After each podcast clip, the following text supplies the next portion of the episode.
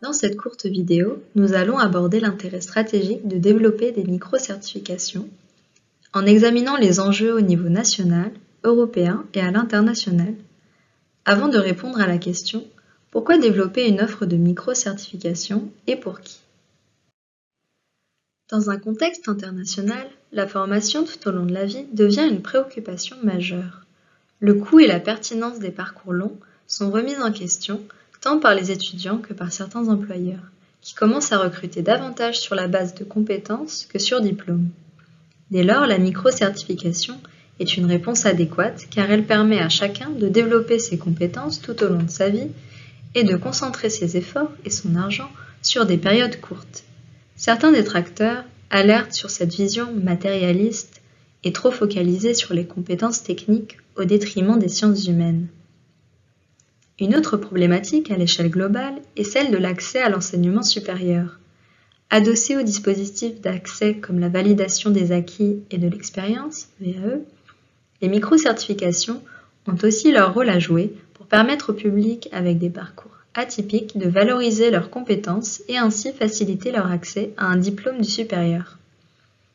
Au niveau européen, les politiques éducatives actuelles vise à répondre davantage aux besoins du marché du travail afin de combler ce qui s'appelle le skills gap ou pénurie de compétences, l'Europe soutient depuis longtemps la mobilité étudiante.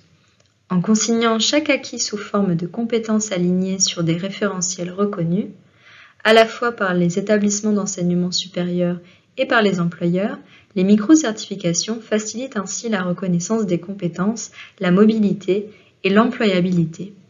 Preuve de sa volonté de soutenir l'ensemble de ce processus, la Commission européenne développe une solution technique intégrée pour concevoir, émettre, authentifier et partager les micro-certifications sous forme de certificats numériques. Enfin, en France, ce travail sur la reconnaissance des compétences se matérialise par l'organisation des diplômes nationaux sous forme de blocs de compétences et le référencement au RNCP, le répertoire national des certifications professionnelles, la micro-certification, avec son accent sur la validation et la reconnaissance des compétences, contribue à rendre cette démarche opérationnelle et ouvre d'excellentes perspectives de développement d'une offre modulable autour de ces fameux blocs de compétences.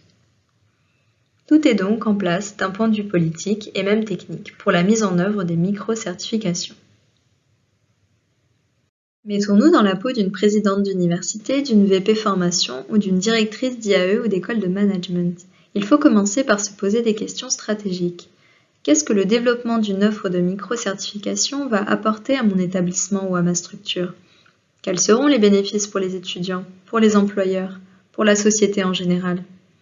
Un établissement, IAE ou école, souhaitera peut-être enrichir son offre de formation en proposant des formations courtes, en certifiant les compétences transversales ou en développant rapidement une réponse face aux besoins émergents.